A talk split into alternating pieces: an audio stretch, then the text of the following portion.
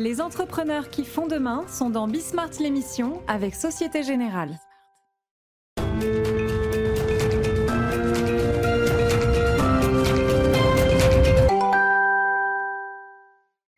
Salut à tous, c'est Bismart. Euh, on est reparti. Une heure de débat, de discussion autour de l'actualité. Alors, elle va être assez largement politico-économique, puisqu'il y a euh, Macron ce soir euh, à la télé.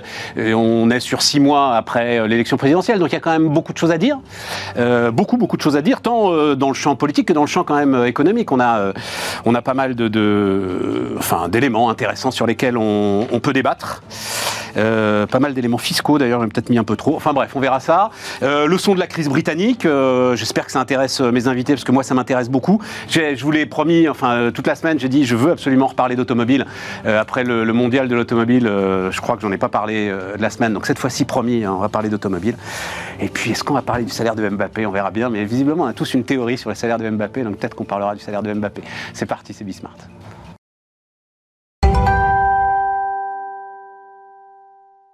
Autour de la table, donc Thomas Blard, salut euh, Thomas, bienvenue. Euh, Julie de la Sablière, salut euh, Julie.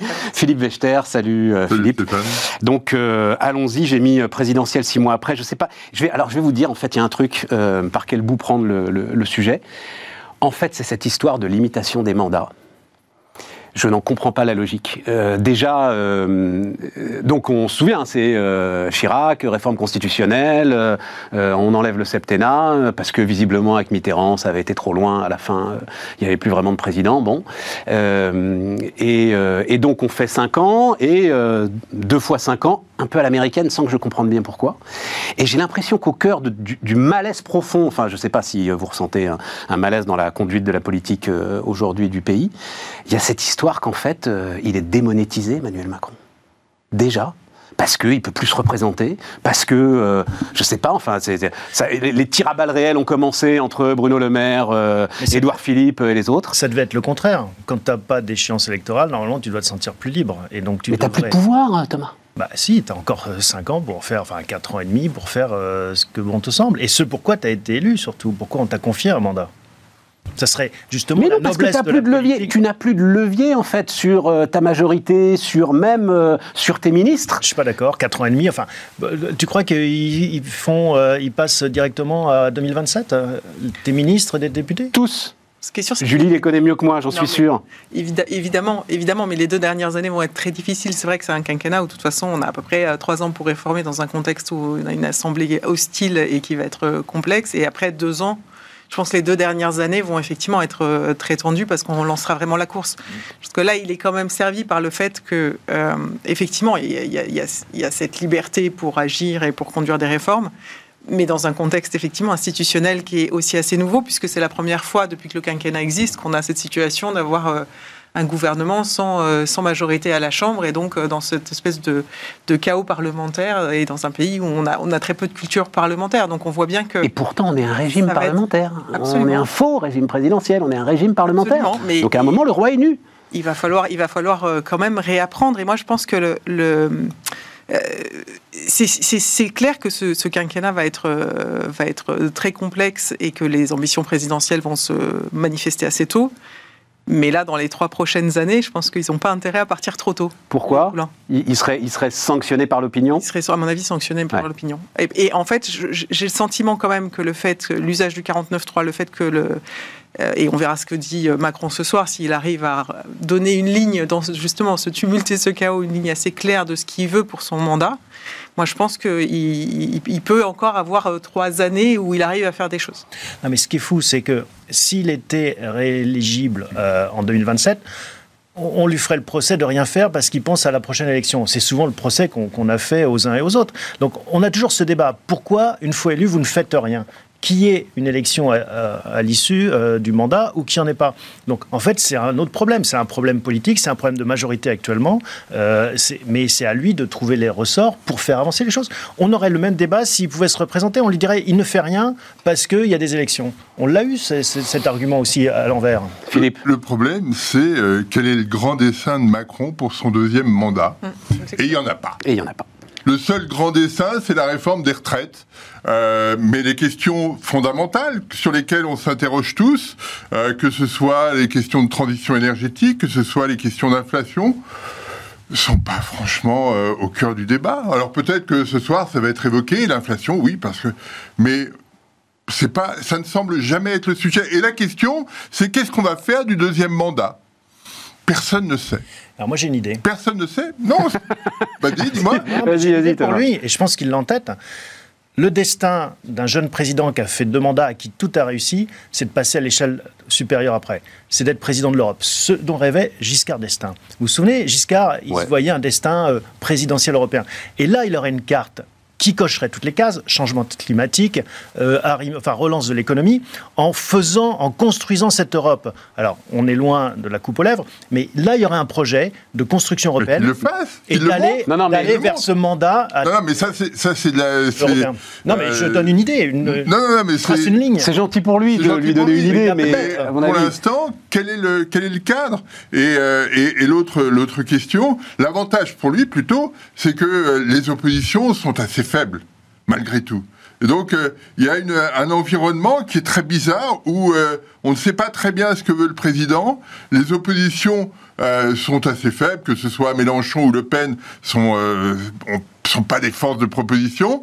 Et dans son propre camp, on, se- on se bat à, à coups de euh, un milliard par-ci, un milliard Voilà, par-là, personne on- n'a de plan, quoi. Personne n'a de plan. Je suis d'accord. Et, et chacun dit regardez, moi je suis joli, euh, je suis à Bercy, je suis. euh, euh, Au ministère de l'Intérieur. Au ministère de l'Intérieur ou ailleurs. euh, regardez ce que je fais, c'est bien. Mais qu'est-ce qu'on qu'est-ce qu'on propose? Eh ben, Qu'est-ce relancer l'Europe, ça serait un vrai Non, projet. mais oui, Mais- non, non, mais, mais- on n'est pas là, on n'est pas là. Enfin, tu feras campagne, euh, Thomas, et on sera ravis. mais- Mais, le, le sujet, c'est de constater ce qui se passe aujourd'hui. Euh, Julie, on en revient toujours au début, à début de l'histoire. C'est une ambition personnelle. Ça n'est rien d'autre que ça, en fait, Macron. Il n'y a pas de, il y a pas de cortex euh, idéologique euh, profond, puissant. Euh, il sort pas d'une histoire politique portée par un parti, une structure, des, des- des- des groupes de pensée. Non, c'est son ambition à lui. Et bah, l'ambition, ça fait pas un projet politique. Il a, il a quand même, il a quand même une vision pour le pays. Tu peux, enfin, tu vois, c'est pas parce qu'il n'est pas issu d'un parti qu'il n'a pas de vision pour le pays. Et Moi, je me demande bien, moi. une. Il a une ambition personnelle. Il fait un relativement bon job sur l'international. Et je pense que euh, on lui, on lui rendra crédit de ça quand même. Et que effectivement, C'est pas très compliqué. C'est pas très compliqué de faire un bon job sur l'international quand t'as en fait contexte- aucun levier. Quand quand de toute façon tu peux pas faire grand chose, t'as le ministère de la parole. Ok, il est bon sur le ministère de la parole, mais enfin, Non, mais moi, je. je- enfin, je- à un moment. Ok, ambition personnelle, ok, il gouverne trop seul, il n'est pas assez entouré, il ne s'est pas occupé de son parti. Moi, je veux bien entendre tous ces arguments, je, les- je- je suis d'accord avec ça. Maintenant, euh, qui on met à la place? Ah ouais, mais ça, Qui on met à la place? Non, Ah ouais, mais ça, c'est vois, terrible. Et, et- et ne disons pire. pas non plus qu'il a rien fait. Non, non, non. Je, vois, je- il enfin, a quand même, il a quand même fait plein de choses, et on voit bien. mais à peu justement, on va en parler ce qu'il a dans fait. le choix de l'Europe, euh, par rapport à sa vision de la société, du travail, etc. Il, il a fait des choses et il défend une, une vision, enfin, qui devrait quand même juste une dans question là-dessus. vous convenir relativement bien. Enfin, Juste il va une quand même question. dans le sens de l'histoire. Qu'est-ce qu'on retiendra du premier mandat, par exemple? Alors là, du, du mandat de, euh, de François Hollande, c'est le mariage pour tous, par exemple. Non, Voilà. non, c'était taxer les riches aussi, euh, beaucoup François Hollande. J'ai mis la. ah, moi, je retiens le contraire de taxer les riches. Pour moi, c'est le CICE. Ah bah non. Et justement, on va parler de la politique de il a l'offre. Ça planté quand même en beauté. On se rappelle plus des premiers mois de François Hollande. Il a planté l'économie, tout s'est arrêté. C'était pire que la crise des subprimes. Vous vous souvenez pas? Son élection a tout planté puisqu'il est, il est arrivé avec sa taxe à 75% et il voulait ratiboiser qui, tout. qui- qui n'a pas eu lieu, qui n'a pas été mise en place. D'accord. Non, mais c'est vrai il qu'il y a eu le ras-le-bol fiscal. Il y a eu six mois quand même. Tu le Oui, vois oui. sur les chiffres. Non, mais Et là, pour le coup, pour alors j'ai pas le, j'ai pas le graphe, mais, les graphes sont cas-là- Dans ce incontestables. cas-là, la première mesure qui a été prise par Macron, la première mesure de Macron, c'est euh, d'abaisser euh, l'ISF, Oui. de on- supprimer l'ISF. Pour quelle raison. Et on revient toujours à la même même, chose en. France. Mais- On Attendez, parle, pas tous ensemble. on parle Pas que tous d'impôts. On parle que de fiscal. Julie, vas-y. Non, mais je c'est- toujours pareil. C'est-à-dire que l'ISF, il y avait quand même une grande partie des électeurs de droite qui, pour qui c'était le totem absolu. Ouais. Il n'a pas supprimé l'ISF, il a modifié l'ISF dans un sens. Alors, qu'il l'ait fait en première mesure, qu'il y ait eu les 5 euros de la taxe d'habitation en parallèle, que c'est euh, symboliquement. 5 euros d'APL. que, que voilà, il y a eu des, maladresses de timing, mais en même temps, enfin, c'était quand même une mesure hyper symbolique que tellement. Moi, quel, entendu... symbole, quel symbole C'est la même mesure que, que Sarkozy quand il est arrivé au pouvoir. C'est exactement la même mesure. L'idée, L'idée Philippe, oui. l'idée, l'idée, parce que là, pour le coup, euh, c'est un peu les valeurs que je défends euh, ici. L'idée, c'est de rendre à l'individu au maximum ce qu'il a gagné en se disant que ce qu'il en fera est plus intéressant que ce qu'en fera l'État. C'est l'idée de base. Tout ça, évidemment, en gardant un équilibre, notre système social, ta, ta, ta, ta. Mais autant que faire se peut, tu vas essayer de laisser l'individu choisir. Ce qui est intéressant dans la mesure qui a été prise, c'est que finalement, ceux qui ont bénéficié euh, de cette baisse de, fiscalité sur le patrimoine sont les énormes portefeuilles. C'est vrai. C'est le, le, le, type qui a monté sa boîte, euh, qui a un peu de patrimoine, il n'en a pas bénéficié parce qu'il a mis beaucoup d'immobilier. Non, mais il a bénéficié à côté parce que tu as, l'ISF plus la flat tax. mais quand on, quand on regarde, quand on regarde le, euh, la structure des portefeuilles qui ont été, des patrimoines qui ont bénéficié de la baisse de l'ISF, bah, c'est ceux qui payaient le plus. C'est normal. Ce sont essentiellement des portefeuilles financiers et pas plus. mais Philippe, attends, attends, attends, attends, je veux juste apporter deux éléments d'information là-dessus, parce que euh, on a un, comité d'évaluation des réformes de la fiscalité du capital qui a rendu un rapport intéressant. Et dans ce rapport, alors j'ai déjà lu la phrase clé euh, hier, je vais le refaire, mais il y a un point que j'ai vu, vu nulle part. En fait, la réforme s'est autofinancée. C'est-à-dire que on est dans le, le symbole même de la courbe de l'affaire. Tu as effectivement une hausse des dividendes très spectaculaire, mais cette hausse des dividendes, euh, estime le, rapport, c'était de l'argent qui était en trésor dans les boîtes et qui de toute façon était mort, n'était pas utilisé. Et donc, tu as fiscalisé cette trésorerie qui s'est libérée, et en fiscalisant cette trésorerie, tu as en fait autofinancé la baisse de l'ISF d'à peu près 1,8 euh, milliard. C'est intéressant.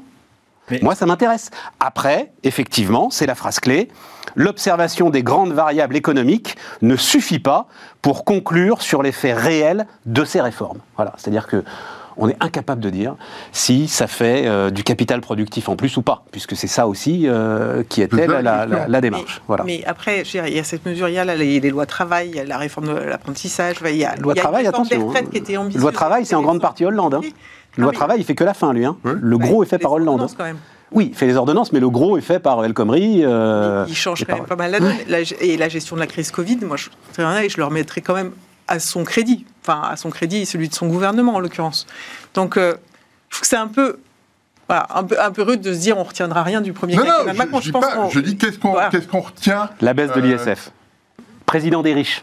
Voilà, c'est ça le truc. Mais, chaque fois... regardons les travaux de, de, l'OFCE sur cette question ou, ou, d'autres organismes. Hein. Quand vous regardez l'évolution du revenu disponible sous Macron, il y a une déformation sur les revenus les plus élevés, mais comme absolument partout, spectaculaire. Comme partout Philippe, tu sais très bien que ça dépend à quel moment tu prends le, début de la série. Voilà. Et puis, comme partout dans le euh, monde, en fait, les riches se sont enrichis. La question, c'est est-ce qu'il faut les faire fuir parce que tu veux la Corée ah, du Nord comme modèle ou le Venezuela plutôt que les États-Unis ou Israël? Arrêtons, arrêtons. Je veux dire, à quel moment, à quel moment les inégalités ont généré de la croissance? Mais à quel moment ah, Non, non, c'est une question. À quel moment faire fuir l'augmentation des inégalités euh, euh, sur les sur les euh, sur les revenus, sur les patrimoines ont généré de la croissance? Jamais. Dites-moi. Jamais. Professeur Wechter. Mais non. Mais à la fin, à la fin, le message, on tape toujours sur les riches qui créent des emplois, qui développent des boîtes. Et c'est pas vrai que c'est que Bernard Arnault qui profite de la baisse de l'ISF. Il y a des petits patrons aussi. Non. Euh, qui, mais si, il y a des ménages. Non. Il y a des ménages qui sont. Non. non, non, ils ont bénéficié de la flat tax. Parce que les deux vont ensemble. mais pas que. Tu très vite. étais très vite à l'ISF. Tu avais euh, euh, un appartement. Ah, mais oui, mais à ce moment-là, tu es toujours à l'IFI. toujours. Non, non. c'est ah attention, parce que c'est la partie ISF très particulière qui a été supprimée. Hein. Et, l'argument de dire que c'est ceux toujours qui à l'IFI si c'était du patrimoine immobilier. Plus, c'est une tautologie c'est évident que ceux qui payaient le plus en ont profité le plus. Mais est-ce que c'est pas bien? Il y a les courbes aussi dans le rapport des retours des gens en France, de refaire de ce pays un territoire. Quelques dizaines. Hein. Euh, ben oui, mais ça se joue à cette échelle. Hmm. C'est mieux qu'il soit chez nous que payer des impôts en Angleterre, ou pas payer d'impôts en Angleterre. Non, mais moi je défends Philippe à un moment, on a le droit aussi, justement, d'avoir une vision. Alors maintenant, on dit holistique, on dit plus idéologique, parce qu'idéologie, c'est devenu un gros mot. Donc je reprends ce bon vieux terme d'idéologie dans lequel nous avons grandi, toi et moi. On a le droit d'avoir une vision idéologique des choses et de dire, oui, effectivement, autant que faire se peut, je vais essayer de libérer le pognon. Voilà. Parce que je considère que l'individu euh, l'utilise mieux que l'État. Point. Que ce soit pas mesurable, c'est un problème. On est d'accord. Mais pas plus que le CICE en fait. Hein. Non, non, mais la question, la question, c'est est-ce que l'augmentation des inégalités est quelque chose qui est favorable à l'économie? Mais est-ce Je que, ne crois pas. Est-ce que l'ISF corrige les inégalités? Ouais, je, ne suis crois pas sûr que ce soit l'ISF Je ne crois qui pas que soit. l'ISF euh, corrige Non, les mais inégalités. c'est une- c'est une question Mais il faut lutter posée. contre les inégalités, c'est évident. Mais- Mais, moi, je pense que l'ISF ne corrige pas les inégalités. C'est Et pas puis, vrai. C'est là où se... c'est pas forcément les inégalités. euh, la vraie mesure, c'est comment est-ce que se comportent les plus pauvres? Est-ce que les plus pauvres s'enrichissent? Parce que qu'il y ait des Les plus pauvres inégalités. s'enrichissent pas parce que les, les plus riches sont plus riches. Hein. Non. c'est- Non. Ça, euh, Oui, hein, on est d'accord là. on est d'accord là-dessus. Est-ce qu'en France, les plus pauvres sont plus malheureux qu'il y a 10 ans ou qu'il y a 20 ans? C'est ça la vraie Oui. question.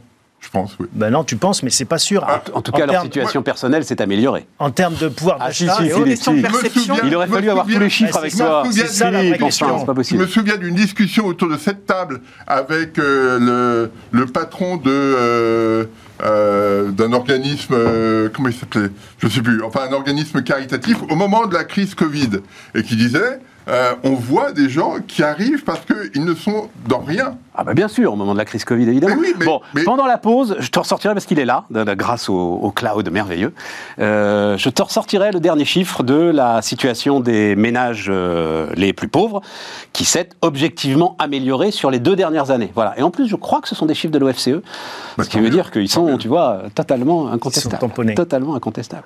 Non, derrière le, ça pose le- le- la question de, parce que ça peut être ça en fait, la, la ligne directrice entamée pour le coup par François Hollande avec le CICE, c'est cette fameuse politique de l'offre. Et donc là, euh, on a, on en parlait déjà hier, on a des députés de la majorité qui euh, commencent à en contester certains aspects. Euh, au moment de la, au moment de la motion de censure de la Nupes, tout ça a été considéré comme une politique pour les entreprises, sans contrepartie, etc. Est-ce qu'on peut faire le bilan de la politique de l'offre? C'est compliqué, hein, euh, parce que t'as pas de contrefactuel. Tu sais pas en fait ce qui serait passé si euh, euh, tu n'avais pas eu le CICE et euh, Ouais. l'ensemble des, des- Ce qu'on observe quand même sur, avant la mise en place du CICE, c'est que le taux de marge des entreprises était très faible. Et que, de toute façon, il fallait trouver une mesure correctrice euh, pour, euh, euh, pour éviter que la situation des entreprises ne se dégrade dans la durée. On est d'accord. Et pour moi, l'intérêt du CICE, il est là. C'est-à-dire que d'un seul coup, euh, des, des marges se sont dégagées pour les entreprises et ça a probablement évité une partie de... De destruction supplémentaire. destruction supplémentaire, parce que, rappelons-nous, 2012-2013, l'économie n'allait pas bien du tout. L'économie de la zone euro n'allait pas bien du tout. Et, et donc, ça a été un moyen de consolider euh, les choses. Alors après, on pourra... euh, ce qu'on constate, c'est qu'après, l'économie française a redémarré euh, progressivement pas de façon spectaculaire, mais elle a redémarré. Et c'était le, risque à ce moment-là, quand on regardait l'évolution des taux de marge. Et je pense que c'était une mesure probablement essentielle pour, à cette période-là. Mais deux choses sur le CICE. Déjà, c'est très emblématique de notre façon de raisonner. C'est-à-dire qu'on fait une usine à gaz pour corriger le problème. Plutôt que de supprimer le problème, on, on fait des tuyauteries avec des dérivations. Ça, c'est la première chose. Et moi, je suis plus basique que Non, ça. mais quoi Attends, le- attends, attends, je finis, je finis, je finis. Je suis plus basique mais- que ça, je finis. Moi, je suis plus basique. Est-ce que les pays qui réussissent le mieux à l'échelle internationale en économie sont ceux qui taxent le plus, qui prélèvent le plus, ou ceux Ça a qui longtemps sont... été la Suède. Hein. Le Danemark se passe. Le Danemark va bien. Tu sais, on est, on est touche-touche avec le Danemark. Ouais, Et on est dans des que- situations radicalement est-ce qu'en différentes. général, sur, à l'échelle de l'histoire, ceux qui en profitent, qui sont le plus dynamiques, sont ceux qui taxent le plus? Et la réponse, c'est non. Bah, Mmh, Thomas, je suis hein. désolé, mais ouais. En fait, c'est ça qui est terrible dans ce débat. C'est que les deux, les deux pays qui prélèvent le plus au monde, c'est la France et le Danemark. Et euh, on- voilà, des fois on est champion du monde, des fois c'est eux, etc. Et, tout. et tu regardes nos modèles sociaux, euh, nos situations économiques, elles sont radicalement différentes. Alors c'est vrai qu'ils sont 6 millions, on est 66 millions, donc le point de comparaison est compliqué. Mais c'est difficile. Mm. C'est difficile. La Russie taxe peu, tu vois, par exemple. Oui, mais elles s'en sortaient pas si mal jusqu'à il y a peu. Non, il est... non. Jusqu'à il y a Non, peu. non, faut Je, pas- je- je testais ton niveau de mauvaise foi possible euh, en disant ça le- Julie. enfin, le seul sujet qui compte, c'est l'efficacité de chaque euro investi en dépenses publiques. Et effectivement, euh, c'est Et ça nous ramène à qui est le plus légitime pour investir. Est-ce que c'est un entrepreneur, un particulier, ou est-ce que c'est un fonctionnaire et l'État? Mais, ouais, mais quand on parle d'éducation, de santé, euh, d'infrastructure, on voit bien avec la transition euh, énergétique, euh, climatique, en fait, le besoin d'État. Alors en plus, Covid nous a fait sans doute revenir encore en arrière par rapport à la demande d'État de notre société, mais, mais enfin moi j'entends les entreprises beaucoup demander à l'État aujourd'hui de fixer des caps, de prendre des décisions ou de, rien faire. Et, d'agir sur des choix. Bah non, là, on a quand même besoin. Sur la transition. on a toujours des excuses. On a besoin parce qu'on n'a pas d'énergie. On a besoin parce qu'on a une crise sanitaire. On a toujours besoin d'État. Et c'est marrant. Mais le Far West, ça marche pas. Hein. Mais, mais je parle pas de Far West. Mais, que l'État gère la police, gère les prisons et, et, gère la santé, à la limite, et même la santé, c'est discutable. Euh, l'éducation nationale plutôt, euh, ça me va bien. Mais que l'État s'occupe de me faire euh, des fiches de paye avec 150 lignes et me rajouter du CICE parce que j'arrive plus à avoir des marges et que je suis pas compétitif, Là, je comprends pas. C'est tout. Bon. Les constructeurs automobiles demandent de l'équipement sur les routes, les, enfin, les infrastructures. Il y a quand même des choix. Je dis pas qu'ils ont raison. Alors, c'est un bon exemple les constructeurs automobiles parce que pour le coup là, c'est un cadre qui nous. Alors, bah, alors, voilà, on va pouvoir parler un peu d'automobile. je suis très frappé. Tu as, une unanimité. Donc, on était, nous, euh, la semaine dernière, hein, Bismarck au, Mondial de l'automobile, euh, en, collaboration avec Renault. Mais tu as une unanimité, en fait, de l'ensemble de ceux qui construisent des voitures pour dire mais ils sont fous, voilà, ils sont fous. C'est-à-dire les normes euh, européennes, le full électrique 2030, 2031, etc nous-mêmes est vraiment euh, dans les mains de euh, l'industrie chinoise et de euh, l'automobile chinoise. Je vous raconte juste une petite histoire, mais en fait, je ne savais pas. La, Dacia électrique, donc la fameuse Spring, en fait, elle existait. Les gars de Dacia sont arrivés en Chine et ont vu cette voiture qui existait. On dit, en fait, ben on va dire que c'est une Dacia parce que c'est imbattable même Dacia, on ne peut pas faire mieux. Même avec l'ensemble de ce qu'on sait faire, de ce que Dacia sait faire, on ne peut pas faire mieux. Donc, euh, et on importe massivement euh, la Spring. Je crois qu'ils en sont à 100 000 euh, véhicules vendus, etc., etc. Donc là, tu vois, tu es vraiment dans un cas où la norme, parce que c'est la norme européenne. ce que disent, effectivement, ce que disent Renault, c'est-à-dire que le, le, fait d'avoir annoncé la sortie du thermique à un horizon X leur va bien. Le sujet, c'est qu'on a trop fléché sur l'électrique et eux disent en fait laissez-nous euh, trouver des voies pour sortir du thermique autre que l'électrique parce qu'on ne pourra pas tous le faire et tout le produire. Je pense que l'erreur qu'on fait, c'est de penser euh, électrification du parc sur le même format et les mêmes usages que le parc actuel. C'est-à-dire qu'en fait, les, les personnes qui ont un véhicule 4 places avec un coffre euh, thermique vont pas toutes le remplacer par un véhicule 4 places avec un coffre électrique. Ça, ça marche pas. Je suis pas à ce niveau-là, Julie. Le sujet, c'est les Chinois ont une telle avance que les constructeurs européens ne seront pas capables de les rattraper et d'être compétitifs sur ces modèles électriques. Oui, mais effectivement, non mais euh, et, on, on, va vers une nouvelle phase importante de délocalisation. On aura du mal à produire parce qu'on n'aura pas assez. Euh, si tous les constructeurs s'y mettent, on n'aura pas assez de matière. Et on aura du mal à vendre parce que les Chinois seront meilleurs que nous.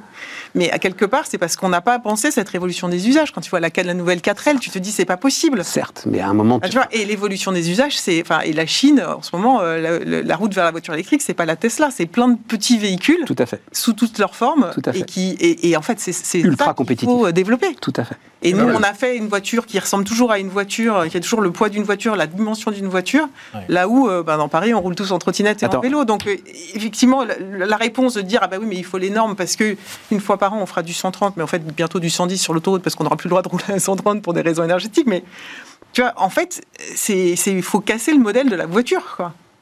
Et, toute cette musique qui monte contre la voiture électrique, et on, l'entend bien, hein, c'est, euh, euh, moi ma crainte c'est qu'on refasse le même débat mortifère qu'on a eu entre les énergies renouvelables et le nucléaire.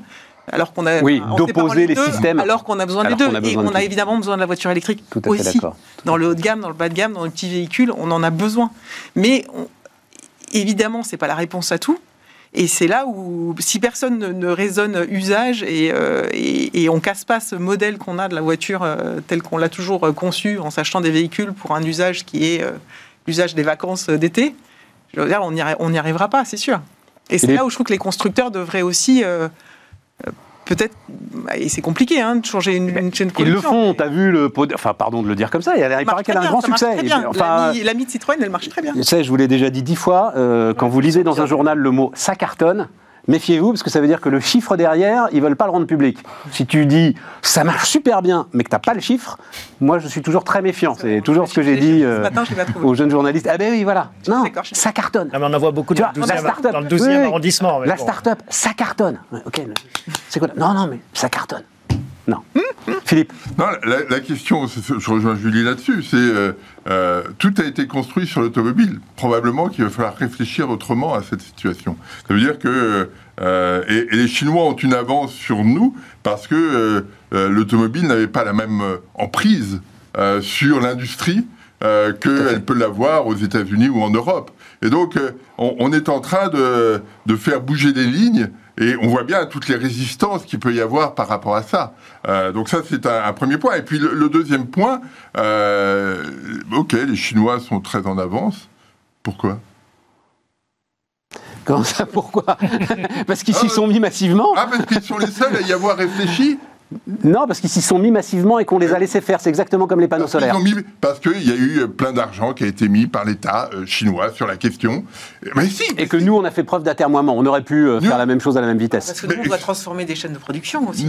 oui, oui, bien sûr. Là où ils construisent. Euh, Mais c'est toute la, toute la difficulté du, truc. C'est que aujourd'hui, effectivement, pour reprendre ce que, ce que tu évoquais, les Chinois semblent avoir une avance terrible. OK mais euh, nous, ça fait 150 euh, ans qu'on construit des voitures. Hmm. On n'a pas vu venir ce truc-là? Non. Tu sais, c'est le grand exemple de Thomas Philippon hein, qui dit pourquoi est-ce que Tesla n'est pas allemande? Ouais. Tesla aurait dû être allemande, c'est invraisemblable. Mais en fait, effectivement, on a une vieille industrie qui n'a pas réussi à se disrupter et Volkswagen en est le meilleur exemple. Mm. Volkswagen a tout fait, alors moi à l'époque j'en parlais avec Carlos Ghosn, a tout fait pour casser le véhicule électrique. Tout, tout, tout. En termes de lobbying, enfin, c'est une histoire qu'il faudra raconter d'ailleurs hein, euh, là-dessus. Voilà. Parce que euh, Volkswagen, c'est le moteur thermique, parce qu'ils euh, ne se sentaient pas capables de faire cette révolution et de garder leur place de leader. Et là, tu as la réponse au sujet que tu mets sur la table tu poses la question aux constructeurs qui ont toujours vécu du thermique comment euh, finalement se réinventer et pourquoi ça n'a pas été plus vite? Parce que voilà, c'est le problème de cannibalisation dans tous les business. Quand tu es une banque ou quand tu es une chaîne de télévision et que tu dois réinventer ton modèle, c'est difficile parce que c'était mieux avant. Et donc, la vraie question, c'est en effet pourquoi est-ce qu'on n'a pas des Elon Musk en Europe qui, comme Citroën ou Renault à leur époque, ont lancé des nouvelles voitures? Parce que c'est plus facile de repartir d'une page blanche. Ça, c'est la vraie question. Et si tu penses que c'est uniquement Renault, Peugeot ou, euh, ou Volkswagen qui doivent nous sauver, eh ben, c'est vrai qu'on part de plus loin parce qu'ils doivent faire leur révolution culturelle. Non, mais Philippe l'a dit, il, a, il avait raison. C'est-à-dire que les Chinois ont pu partir, c'est des nouveaux constructeurs. Hein, euh. en fait, c'est intéressant d'ailleurs parce que les leaders de la voiture électrique ne sont pas les Geely, enfin les quelques constructeurs chinois qu'on connaît. Finalement, ils vont être pris eux aussi hein, euh, dans le casse-noir. Donc c'est des nouveaux constructeurs. Juste deux points quand même. Euh, je pense que toute entreprise européenne, pas, pas spécifique sur la France, euh, qui aurait eu des ambitions type Elon Musk euh, en Europe, se serait fait broyer par les constructeurs existants. Ça, c'est le premier point. Et le deuxième point, c'est que Elon Musk a bénéficié de financements publics absolument considérables. 500 millions on peut pas dire, on peut pas réécrire l'histoire à chaque fois en disant que tout vient de l'argent public. J'entends cette petite musique euh, de la gauche où euh, la NASA, euh, enfin Elon Musk, c'est grâce à l'argent public uniquement. C'est pas que ça. D'ailleurs, il y a un signe qui ne trompe pas. Un entrepreneur aux États-Unis, tu le vois jamais en train de se faire prendre en photo, tout sourire avec un ministre. En France, toutes les startups, elles rêvent d'aller à Bercy. Ça, c'est un vrai symbole. En fait, aux États-Unis, il y a de l'argent public, mais l'argent public est capable d'aller dans des poches privées et elle fait confiance à l'initiative. Le nombre de bon, refaisons pas le, le nombre de à Washington est bien supérieur que ceux qu'on observe en Europe. On hein. n'empêche pas, on n'empêche pas les Européens. Pourquoi est-ce qu'on n'a pas d'Elon Musk en Europe? Pourquoi est-ce qu'on n'a pas eu de Bill Gates à l'époque des ordinateurs en Europe? C'est ça la vraie question fondamentale. Et pourquoi est-ce que à chaque fois on est phagocyté par des vieilles industries qui veulent conserver leur avantage acquis? Il y, a une réponse là-dessus.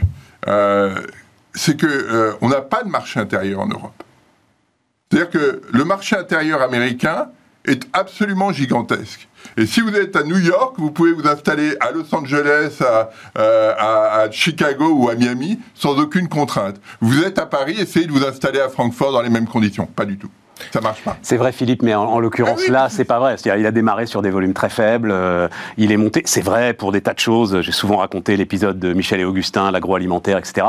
Mais euh, mais là, en l'occurrence, il est démarré sur des volumes très faibles. c'est quand même un truc qui voyage assez facilement. Ouais, c'est là pour le coup là-dessus, tu as un marché européen quand même sur sur l'automobile. Ben, on l'a pas pour l'instant. On l'a pas, mais enfin. Euh, on l'a pas. C'est facile. Bon, les gars. Allez. on marque une pause. On se retrouve dans un instant.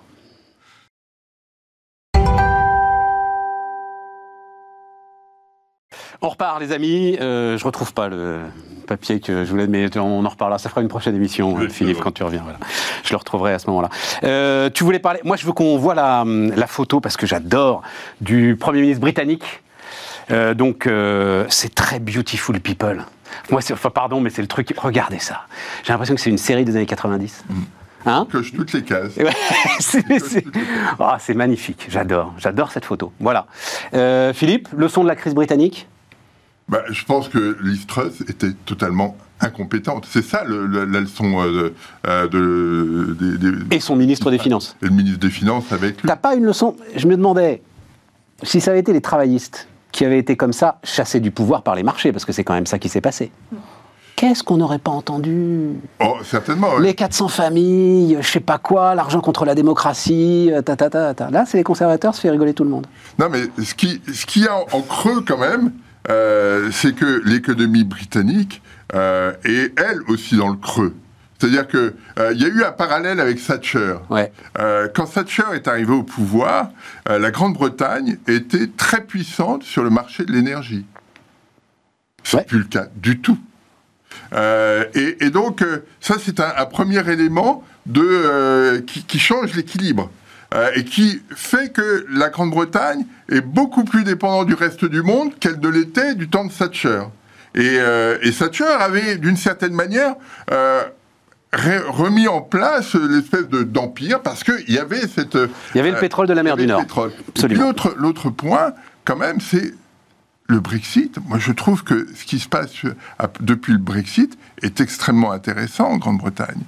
Quand vous regardez l'investissement productif, l'investissement des entreprises anglaises, ou en Angleterre plutôt, eh bien vous apercevez que euh, aujourd'hui, sur les chiffres du deuxième trimestre de, cette année, on est bien en dessous de, euh, du deuxième trimestre 2016. C'est au moment du Brexit. Et quand on regarde 2016. le profil... 2016.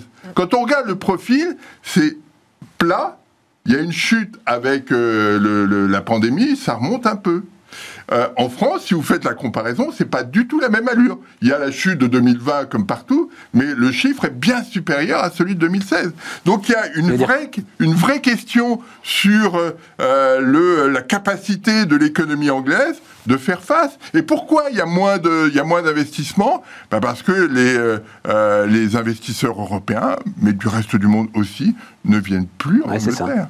Et donc, euh, l'Angleterre s'est cru. Euh, Singapour sur Tamise. À nouveau, un, empire euh, incroyable. Mais non, c'est une petite économie qui, qui a de, de, vrais problèmes sur sa productivité, qui a des vrais problèmes sur sa capacité à être autonome dans sa façon de faire. Par le, par le biais de l'Europe, elle pouvait gagner en autonomie. là, toute seule, elle, euh, elle a aucune autonomie, que ce soit sur le plan énergétique ou sur le plan euh, industriel. Et donc euh, la question, et d'ailleurs de ce point de vue-là, c'était intéressant sur Airbus. Moi, je me souviens d'une conférence d'une d'une députée brexiteuse qui disait de toute façon, nous on fabrique les ailes de la 380, ils seront obligés de venir nous voir pour pour accepter. et le patron d'Airbus a dit bon non, on va les, on va relocaliser ailleurs. Et donc il y a une, un, sentiment d'échec terrible en Angleterre. Et je ne sais pas ce que, euh, euh, ce que proposera le, nouveau Premier ministre. Alors, il est beau, il est riche, euh, il est jeune, il est, il est de la diversité. Très bien, il a tout, il coche bah, tout. Il, est de droite, aussi. il est de droite. Préciser. Et qu'est-ce qu'il va proposer? Qu'est-ce qu'il va proposer? Pour l'instant, c'est euh, retour au calme, quoi. C'est surtout ne rien faire qui puisse d'une manière ou d'une autre. C'est intéressant parce que quand même là, le, le roi est nu, c'est-à-dire qu'on a vécu quand même depuis le Brexit cette phase complètement incroyable de déjà des négociations à la sortie du Brexit qui ont été. Euh, où moi, ça m'a, c'est une période qui m'a marqué. Je me dis, c'est vrai qu'on, pour le coup, c'est un vrai régime parlementaire. C'est-à-dire que le texte ne passe pas. Euh, Theresa May va le représenter 12 fois et on va se prendre le mur 12 fois. Mais en fait, nous, on aurait déjà sorti un traité, un mm-hmm. truc, un 49.3 ou quelque chose pour contourner le problème. Eux ne peuvent pas. Donc il y a un côté. Une vraie démocratie, oui. Vraie démocratie qui. Euh, et en même temps, moi qui prenais les Britanniques pour des gens très pragmatiques, je me disais, il va y avoir le on et le off des négociations Brexit mais ils iront jamais contre leurs intérêts économiques. En réalité, c'est pas du tout ce qui s'est passé. C'est-à-dire que on avait des politiques qui racontaient n'importe quoi, avec des espèces de phrases toutes faites, et Boris Johnson le premier. Euh, un milieu économique qui quand même restait perplexe face à des décisions qui étaient clairement euh, handicapaient la, politique britannique. Et en fait, la crise du Covid est arrivée là-dessus, ça nous a maintenu dans une espèce de, période un peu d'entre-deux. La décès de la reine, qui est quand même la, la fin d'une époque aussi. Je pense que quelque chose, et, c'était les derniers les dernières euh, voilà bijoux de la couronne, et, et, le dernier moment où tout d'un coup effectivement la Grande-Bretagne était en mondiovision et puis derrière, l'effondrement avec l'Istrus qui quand même applique juste euh, la fameuse vision euh, Singapour sur la Tamise, euh, les, les, cuts de... Elle, a été beaucoup plus loin en fait que ce qui était dans le programme conservateur. Hein, et l'ascension des marchés. Et c'est vrai que bah, tout beau, tout jeune, tout milliardaire qui soit, je pense que quand même, là, le défi est énorme compte tenu de la situation du pays, de la situation de l'opinion publique. Enfin, vous discutez avec les Anglais aujourd'hui. Hmm. Enfin, voilà, ils sont, ils sont catastrophés, quoi. donc, c'est vrai qu'il est beau.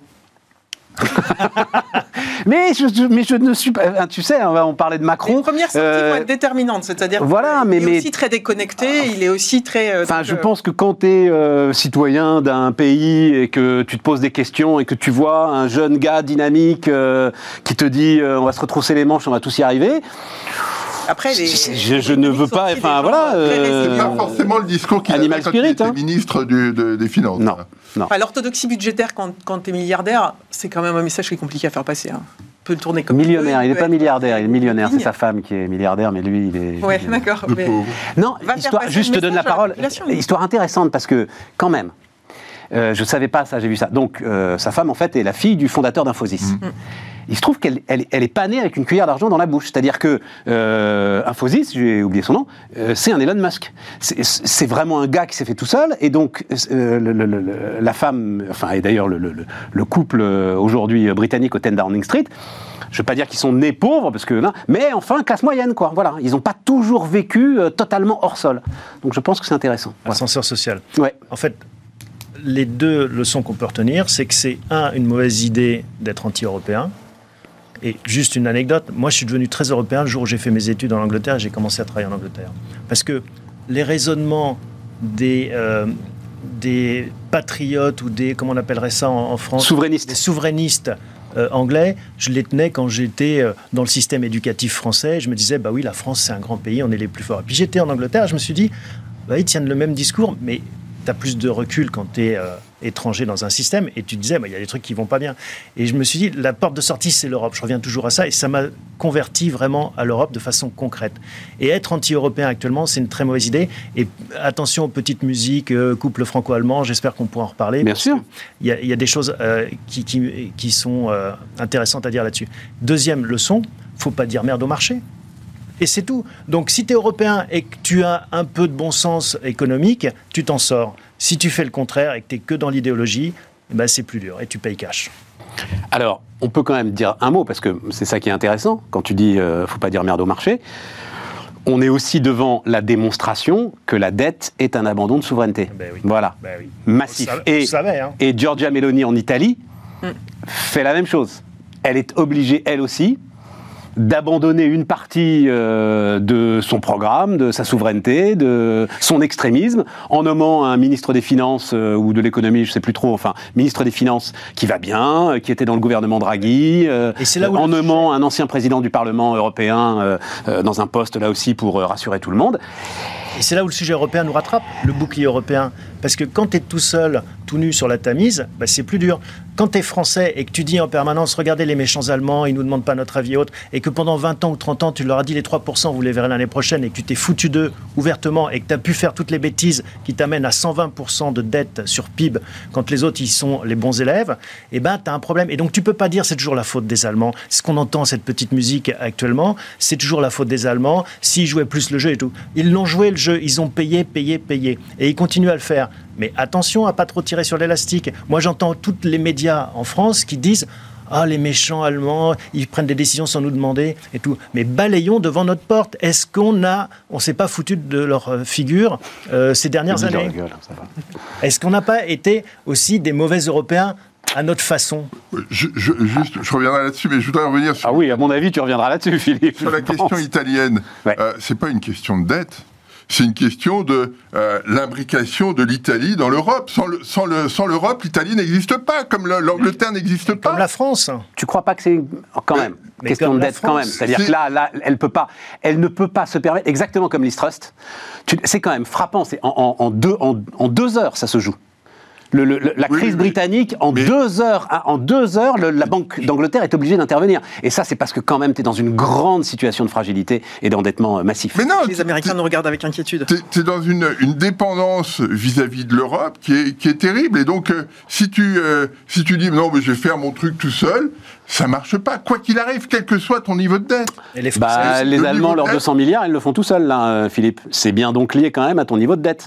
Les Allemands peuvent dire tout seuls, moi je mets 200 milliards sur la table pour les entreprises allemandes euh, dans la crise de la l'énergie. différence, la différence, c'est que l'Allemagne a une puissance économique que l'Italie n'a pas. Bah Depuis 25 ans, la croissance italienne, c'est zéro. C'est pas le cas de l'Allemagne. Et si on parle du revenu par tête, c'est encore pire. La différence est encore pire. Donc on ne peut pas faire la comparaison. La question sur, euh, sur l'Allemagne qui est posée, c'est que en fait l'Allemagne est en train de, de faire avec ses 200 milliards ce qu'on avait fait euh, ou ce qui, ce qui avait eu l'idée qu'il y avait eu sous Sarkozy de faire une TVA sociale, de faire une situation qui arrange les entreprises locales et qui soit euh, euh, pénalisante pour les, entre- les autres entreprises qui ne sont pas euh, allemandes, qu'elles soient européennes ou ou d'ailleurs. C'est ça le, point. D'accord, Ben oui. j'ai pas vu ça, mais ça m'intéresse. J'ai donc, pas vu cette histoire de TVA sociale. Moi, Mais ça ressemble à ça. pour ça ressemble à ça. C'est la, la TVA sociale, c'était j'avantage mes entreprises au détriment des autres. Oui, là, disons Là, que c'est une mécanique de subvention. euh, On est dans la même dans une logique. Si tu veux. Si tu veux, si si on tu le veux. faisait pas en France. Nous aussi, on subventionne. On, on a mis euh, sur la table des milliards et des dizaines de milliards pour aider à passer la crise euh, énergétique et autres. Donc, ok, on le fait à moindre échelle parce qu'on n'a pas le carnet de chèques pour le faire, Ouais. mais on le fait quand même. aussi. Donc, pourquoi est-ce qu'on on va toujours critiquer ceux qui le font parce qu'ils ont les moyens de le faire C'est comme on veut prendre aux riches. Ça revient au niveau individuel à la même chose. L'Allemagne est riche, il faudrait leur prendre plus. C'est toujours cette même personne- idéologie. Personne n'a dit ça, Thomas. dit Mais ça. enfin, La, question, la question sur l'Allemagne aussi, c'est pourquoi, euh, euh, par exemple, l'Allemagne se remet à, à- à avoir une politique de défense. Très bien. Euh, pourquoi euh, ne pas avoir une défense européenne et avoir une défense qui va être dépendante des, euh, euh, de l'armement américain, par exemple? Question. Oui, alors la Quelle réponse- autonomie on se donne Alors, Quelle autonomie on se donne euh, sur ces questions Parce que euh, je, le, le- le- le bouclier, euh, euh, le, le- le parapluie euh, euh, américain est aujourd'hui beaucoup plus léger qu'il ne l'était. Et donc, est-ce qu'on peut, dans le futur, considérer que l'Amérique sera toujours là? Je suis pas sûr. Non, je suis d'accord avec Et, toi. et les Allemands n'en sont pas sûrs non plus. Il Attends, n'empêche laisse-le répondre. laisse-le qu'on répondre. achète des, a- des avions allemands, Je suis- euh, américains. Je suis d'accord avec toi, mais tu peux pas non plus avoir des politiques monolithiques et toutes blanches ou toutes noires. C'est pas parce qu'ils vont acheter euh, 35 euh, avions américains pour continuer à avoir des bonnes relations avec les Américains et ça peut s'entendre que ils crachent euh, sur la défense européenne. Et donc, faut être un peu nuancé de ce côté du Rhin en disant c'est pas parce que l'Allemagne traverse un peu en dehors des clous de temps en temps, comme ça nous arrive nous tout le temps, qu'il faut leur dire c'est la fin du couple franco-allemand. Donc, on a une Thomas, lecture le un sujet, petit peu non mais quand même. de ce sujet. Oui, oui, mais quand même. L'angélisme, euh, ça a deux secondes. Mais aujourd'hui, si aujourd'hui l'Europe est une passoire économique, si aujourd'hui tu n'as pas la possibilité d'avoir, par exemple, cet appel d'offres européen qui euh, réserverait aux entreprises européennes un certain nombre de marchés, c'est parce que l'Allemagne n'en a jamais voulu. Pourquoi est-ce que l'Allemagne n'en a jamais voulu? Parce qu'il fallait absolument maintenir le moteur des exportations et ne se fâcher avec personne.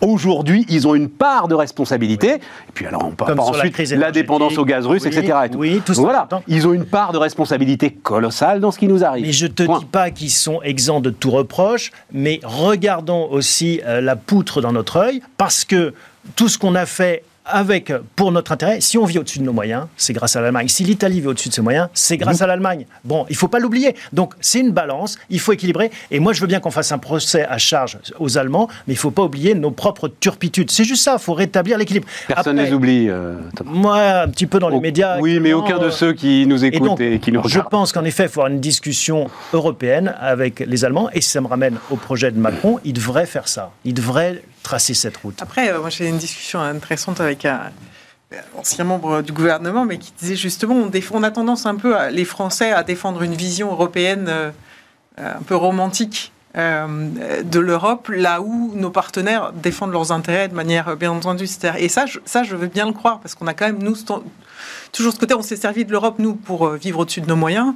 Les Allemands s'en sont servis pour développer leur business. Quoi. On est d'accord. Bah voilà, on, chacun son business model. Hein. tout à fait. Après, je pense, je, je nous soupçonne peut-être parfois euh, d'aller à Bruxelles en se disant il faut rentrer dans les clous d'une vraie démarche européenne concertée, là où euh, chacun vient défendre son bout de grain de manière beaucoup plus euh, transparente et, franche que nous. Et, quelque part, on serait... on se vit un peu comme les porteurs de l'idéal européen, mais c'est là aussi où peut-être effectivement qu'un Macron pourra avoir un avenir parce qu'on va avoir besoin que cet idéal européen vive au-delà des intérêts bien compris. Mais moi, je dis que l'Europe entière le déteste, en fait, notre président de la République, arrogant, euh, enfin, qui s'est mis tout le monde à dos, qui énerve tout le monde. Ce qui m'étonne qu'à moitié, quand même. Les codes de popularité, oui, c'est ça. Dans ton pays. Mais un exemple tout bête. Regarde, on parle d'Europe tout le temps. On fait des élections européennes avec des listes nationales. C'est quand même absurde. Les Français votent pour les Français, les Allemands pour les Allemands. Oui, mais Thomas, reconstruisons pas l'Europe, là. Euh, parlons de l'électricité. Non, non, je veux bien, mais parlons, parlons de l'actualité, si tu veux. Hein Et la, réalité, par exemple, aujourd'hui, si on est encore dans une crise énergétique dont on n'arrive pas à sortir, oui. mais c'est aussi parce que les Allemands nous bloquent ce, enfin, je l'ai décrit 25 fois, hein, ce fameux système ibérique qui les amènerait, qu'on le veuille ou non, à subventionner l'industrie européenne. voilà, ils veulent plus en entendre parler. Il faudrait qu'ils se remettent au nucléaire. Bon, donc ça veut dire que la solidarité, quand même, comme le dit euh, Julie, euh, la solidarité européenne n'existe à mon avis absolument nulle part. Donc je te souhaite bonne chance pour construire. Non, franchement, c'est eh ce qui se passe sur l'énergie. C'est aussi un, hein. un, un, effet d'image et de com, c'est-à-dire que, enfin, il faut que l'Europe, là, où, enfin, il y a côté petite musique, c'est-à-dire que euh, quelque part, l'Europe a besoin que l'Angleterre se casse la gueule et l'Europe a besoin que le couple franco-allemand tienne en façade. tu vois, il y a aussi un ah, là, là, là, là, ça, ça tient pas beaucoup. Là, bah, hein. Non, mais ça tient pas beaucoup, mais qu'il y ait des discussions et des tensions et des négociations, c'est bien que euh, on passe notre temps à longueur de journée dans les médias à dire il y a un problème, il y a un problème, il y a un problème. Je pense qu'on fragilise l'Europe de manière, enfin, tu vois, les marchés, c'est quand même. Et puis tu as le droit de t'engueuler dans un C'est quand même une question de perception. Bon. Donc à un moment, il faut qu'on tienne. Euh, aussi la, euh, voilà, la barque et, l'idée qu'on peut continuer à travailler ensemble. Juste un mot, Julie, parce que c'est ton métier, mais je ne sais pas si as je te prends un peu. je suis frappé. Non, mais l'annonce d'Imeris, là. Donc vous avez tous vu Imeris dans l'Allier, une mine de lithium ça se passe remarquablement bien. Enfin, moi, je me souviens euh, d'avoir fait des interviews de chefs d'entreprise il y a peut-être 10-15 ans euh, qui souhaitaient ouvrir des mines. Mais c'était une levée de boucliers permanent, etc. Donc, soyez un... Non, alors, il y a un plan de communication qui a été remarquablement fait. C'est l'annonce qui arrive au bon moment. On peut dire que là, il y a un voilà, alignement de planète. Euh, à la fois, effectivement, le, le, bah, le fait que c'est du lithium et, on se dit on dépend de la Chine, on dépend d'Australie, on va devoir importer ça, on ne sera pas capable de produire, etc. tout d'un coup, on dit mais on en a chez nous, c'est formidable. c'est une mine, c'est formidable. Et en plus, elle est souterraine, elle se verra même pas, elle est sous un. Ouais, c'est ça. Mais non, non, parce que je pense que ça peut intéresser ceux qui, ceux qui nous écoutent et qui nous regardent. Dans, dans, un, dans un plan industriel, euh, ne négligez rien, quoi. C'est-à-dire, euh, il faut aller voir les gens qui, euh, enfin, comme toi, savent un peu comment les choses peuvent être perçues. Parce que je voyais le luxe de détails qu'ils donnaient. tu avais même la tonne de lithium qui ne faisait que, alors je crois que c'est 8 tonnes de CO2 contre 15 quand elle vient d'Australie, enfin quelque chose comme ça. Tout est, euh, toutes les cases sont cochées, il y a réponse à tout, euh, dans un environnement assez sympathique, avec un patron d'Iméris euh, très sympa, le petit accent qui va bien, etc. Et tout. Enfin, mm. j'ai trouvé ça remarquable, voilà, donc j'étais ravi. je voulais dire. Non, mais, non, mais attends, mais c'est important, mon Dieu, c'est super important. On a juste Et je suis ravi que notre pays soit capable d'encaisser ça, voilà. On a changé de planète ou de changer d'époque. il y a dix ans, tu parlais du nucléaire, c'était un problème. tu parlais d'extraction de mines, c'était un problème. Maintenant, on se dit, il faut des voitures électriques pour les voitures électriques, il faut de l'électricité, nucléaire, lithium, et eh ben on a tout et on refait de la relocalisation. Juste un point quand même, parce qu'on parle beaucoup aussi de politique industrielle, de relocalisation, tout ça, machin et tout. Et ce qu'on a, ce que montrent les études, c'est qu'on est tous prêts à relocaliser, à avoir une politique industrielle, si elle n'est pas chez soi. Oui. Mm. Mais comme on est prêt à acheter des euh, chaussettes françaises si elles coûtent le prix des chaussettes chinoises Non, ce que, dit Philippe, ce que dit Philippe, c'est bouger un mur d'usine, mais ça, c'est euh, Alexandre Sobo qui me racontait ça. Tu bouges un mur d'usine, ça prend 10 ans. Quoi. Mais t'as vu sur le nucléaire ce qui s'est passé Avec tous les effets euh, de camions qu'il va y avoir, etc., ça, ça va être beaucoup plus compliqué. à... Il mérite sa réponse. Camion électrique. Ils n'existent pas, hein. mais en tout cas, bim, camion électrique. Voilà. On va appeler Tesla. Euh, on a fait le tour. Donc on, peut parler du salaire d'Mbappé alors Euh, j'oublie rien. Non, parce que j'avais plein de sujets. Non, mais on a, on a été vite. On a été vite. Ouais, euh, donc. Philippe, tu as, une, théorie sur, euh, sur le salaire d'Mbappé sur, En fait, il y a une question fondamentale, je crois, qui intéresse les économistes depuis le XVIIIe siècle, il me semble. C'est la, common decency, c'est ça, hein, notamment les économistes libéraux. C'est-à-dire le libéralisme ne tient que si euh, on sait se comporter de manière euh, euh, décente. Voilà. Il y, a deux, il y a deux dimensions. Il y a celle-ci, et puis il y a depuis une vingtaine d'années, une trentaine d'années peut-être, une, une théorie des stars. C'est-à-dire que pour justifier le, et c'était euh, aux États-Unis développé pour justifier les, salaires des patrons ou les, salaires des sportifs aussi, de dire euh, voilà ils ont un côté unique et, donc ils ne rentrent dans aucune échelle euh, immédiatement observable et, donc on est prêt à les, payer très cher parce que bah, ils font du spectacle, parce qu'ils font rêver, parce que ça va nous rapporter. Hein. Il suffit de voir par exemple sur le sur le football les, revenus associés aux ventes de maillots, par exemple. Oui, mais là, c'est pas le cas. Non, non, mais. Là, euh, le Paris Saint-Germain a perdu l'année dernière 200 millions d'euros. Euh, sur un budget de 700 ou 800 millions d'euros, c'est beaucoup comme perte. Et ils perdront encore plus. D'une manière un peu, un peu oui, générale. Oui. Après, euh, l'idée, c'était de, de, construire autour de d'Mbappé toute une équipe, etc. La, la question, c'est est-ce que est-ce qu'ils vont réussir euh, mais ce que tu veux dire, c'est qu'il n'y a pas de niveau, parce que c'est ça le, grand sujet, c'est l'espèce de niveau euh, au-dessus duquel tu deviendrais indécent. Je suis décent, je suis décent, je suis décent. Ah, t'es indécent. Mais c'est un peu, moi je, prends un, parallèle, c'est un peu comme les, droits télé sur le football. Euh, en Angleterre, le dernier club de Première Ligue touche beaucoup plus que le Paris Saint-Germain en France. On est d'accord. en droit télé. Quelle, quelle, est la justification? Qu'est-ce que euh, voilà, c'est cette question-là aussi qui est posée. Euh, le, football est, est, quelque chose de très particulier et euh, qui, qui draine les foules, qui... bon, bref, donc il n'y a, pas de, a pas de sujet économique là-dessus, quoi. Non, ouais. Julie? On est content d'avoir la Joconde au Louvre, on est content d'avoir Mbappé au PSG. Ouais, c'est ça. Globalement... C'est une œuvre d'art. Bah, Je crois ça aussi. Oui, et, quelque part, il court aussi vite Usain Bolt quand même. Enfin, c'est un athlète hors norme. Il est français, il joue à Paris. Bon, il y a un espèce de voilà d'alignement. Et alors pour le coup, je veux dire, qu'est-ce qu'on aurait pensé si les Qataris n'avaient pas aligné pour garder euh, Je sais pas. Tu sais, moi, je. C'est-à-dire que si, si pour une histoire de gros sous, ils s'étaient privés d'Mbappé, on leur aurait reproché aussi. J'écoute euh, les émissions de foot, moi, parce que ça m'intéresse beaucoup. Euh, franchement, les supporters, donc ceux qui passent à l'antenne, hein, il n'y en a pas beaucoup pour défendre Mbappé. Je suis assez surpris, vraiment pas. Ouais, bah- ouais, y a, mais c'est un peu ce que disait Philippe. Moi, je, suis d'accord avec toi, pour moi, c'est une œuvre d'art, et c'est, sur le marché de l'art, tu as euh, quelque chose que connaissent bien ceux qui connaissent le marché de l'art, la question, l'œuvre le, le, trophée. C'est-à-dire qu'à un moment, euh, s'il y a deux personnes qui en ont plein les poches qui veulent cette œuvre trophée, alors il n'y a plus de limite. Voilà. Donc sans doute on est, euh, on est là-dedans. Mais ça tombe sur un, terreau, comme tu le dis Philippe, de creusement réel ou ressenti des inégalités. Mm. Et, je pense que c'est mm, très très mal reçu, très mal perçu. En tout cas, c'est les échos que j'entends moi à la radio. Hein. On, a, on a le sentiment que Mbappé, en dépit de ça, n'est pas content et qu'il n'avait qu'une seule envie, c'est de partir. Donc, euh, euh, comment on justifie ce, ce, cadre euh, S'il avait, avait dit, voilà, moi j'ai un gros salaire, mais je suis content au Paris Saint-Germain et on va construire une équipe, je pense que la question ne se poserait pas de la même façon. L'argent ne fait pas le bonheur. Peut-être. Mais bon, au-delà de ça, moi j'ai une enfin, ce qui m'intéresse dans ta question, c'est la décence et comment est-ce que l'opinion accepte ou pas des très hauts salaires. On a d'un côté les chefs d'entreprise, c'est toujours trop payé, et les stars, euh, qu'elle soit dans le cinéma et qu'elle soit dans le sport, où il y a quand même une acceptation plus grande. Ça, c'est un fait. Et donc moi, ma théorie, elle est toute bête. Elle est que d'un côté, tu as des gens qui te font suer, au sens propre, qui te martyrisent parce qu'un patron, il est là pour te fouetter et le travail, c'est dur. Et de l'autre côté, tu as des gens qui te font rêver. Tu as des gens qui te permettent de t'évader, qui permettent de penser à autre chose. Quand tu vas voir un film avec Tom Cruise, bah, tu passes deux bonnes heures. Quand tu vas voir un match de foot avec Mbappé, tu rêves et tu échappes à ton quotidien. Et donc, je pense que c'est pour ça que 6 millions d'un côté ne valent pas 6 millions de l'autre. C'est ça, moi, ma théorie. Et qu'il y a une différence de regard de la société sur les uns et sur les autres. Comme disaient les Romains, du pain et des jeux.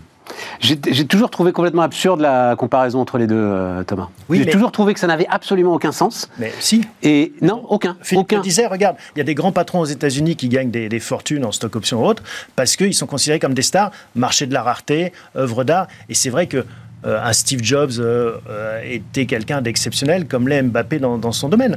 Et donc il y a une décorrélation, il y a des prix exceptionnels. Mais pourquoi ça passe bien du côté du sportif et pas du côté du patron? Parce que c'est une vraie question. Parce que tu as un corps social derrière toi.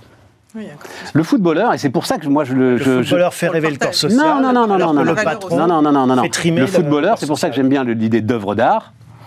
Il est euh, sui generis, voilà. Euh, il sort de. Steve Jobs aussi, c'est une, une, icône. Non, mais L'Amérique, c'est l'Amérique. En fait, les salaires des patrons, là où tu poses une question, je ne sais pas d'ailleurs si les salaires des entrepreneurs sont contestés, c'est les salaires des patrons managers du CAC, on va dire, voilà, qui n'ont pas construit la boîte, euh, euh, et autres et autres. Et là, moi, je dois avouer que ils, ont, ils, sont euh, à la tête d'un corps social, de parties prenantes. C'est-à-dire, à aucun moment tu ne peux te dire, si Mbappé n'avait pas 600 millions, moi j'aurais plus. Aucun, le Qatar, non, mm. ils auraient pas. Voilà un grand patron, tu as toujours dans l'idée que euh, ce qu'il prend lui, c'est autant qu'il ne donne pas euh, à ses salariés, autant qu'il ne donne pas à l'investissement de la boîte, etc. Ça peut être une vision, ça peut être aussi de se dire, bah, grâce à ce grand patron, on fait les bons choix stratégiques, on, a, on, va, on va en profiter collectivement, et à la fin de l'année, j'aurai mon Je suis d'accord avec ça. C'est juste, je veux te dire, la comparaison pour moi n'a aucun sens. et, accepter cette comparaison, c'est en fait rentrer dans un, dans un faux débat et nier ce qu'est l'entreprise en tant que euh, voilà, corps social. La, différence, quand même, il y a une différence quand même fondamentale entre les deux, euh, c'est que euh, Mbappé euh, se blesse l'année prochaine, ne peut plus jouer. Mais Pouyanné, il a un attends, attends, attends, laisse finir. Ça fait rêver personne. c'est tant pis, mais il disparaît. un chef d'entreprise, et j'en ai un en tête que je ne citerai pas, qui, qui prend des décisions euh, et qui est, qui est, payé très cher et des décisions qui sont catastrophiques euh, et qui se traduisent euh, à la fin par des des des, des, des situations. Ah, je veux savoir qui. Ah, je veux savoir qui. Je veux savoir qui. T'en as un en tête. Tu peux le citer. Bah, Pourquoi Quelqu'un qui parlait d'un monde sans usine, par exemple. Ah, Turuk. Bah, euh, qui, euh, pour le coup, il a été sanctionné, Turuk. Il, oui, il a dégagé. ok, mais son nom est d'ailleurs un symbole maintenant de. Oui, de, vrai, mais il y a, y a un impact social extrêmement fort. Ah, on est d'accord. C'est ça la différence. C'est que euh, Mbappé disparaît, ce que je ne lui souhaite pas. Hein, ça n'a pas d'incidence. On est d'accord. Euh, le, euh, euh, ce, patron prend des décisions. Alors après, il peut être honni, mais ça a un impact sur le corps social qui est très important. Et donc, le, parallèle entre les deux, moi, me paraît excessif parce qu'on n'est pas sur les mêmes, sur les mêmes ressorts. D'accord, donc il n'y a pas de parallèle. Si on reste juste sur les sportifs, c'est la loi du marché. Tu peux te le payer, tu te le payes. Non. Libre à toi. mais c'est là qu'est le problème, Thomas, c'est que c'est plus la loi du marché. C'est que c'est politique. Mais oui, mais qu'est-ce qu'ils achètent le Qatar derrière? Pourquoi est-ce que Xavier Niel rachète le monde? C'est de l'influence. Le Qatar, il achète de l'influence. Mais donc, c'est pas la loi du marché.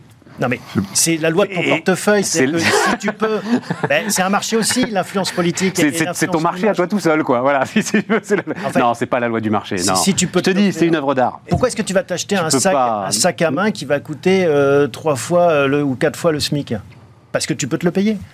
C'est tout. En fait, tu as, des ambitions au niveau de ton portefeuille. Oui, ça, euh, enfin, on l'espère en tout cas, parce que sinon ça finit mal, ce qui nous ramène à l'Italie, à la France et à nos situations de surendettés. Merci euh, les amis, euh, merci à vous de, nous avoir suivis. demain rediffusion, vendredi Aurélie Planex, la semaine prochaine légères vacances, et puis donc on se retrouve après les vacances pour continuer à débattre ensemble.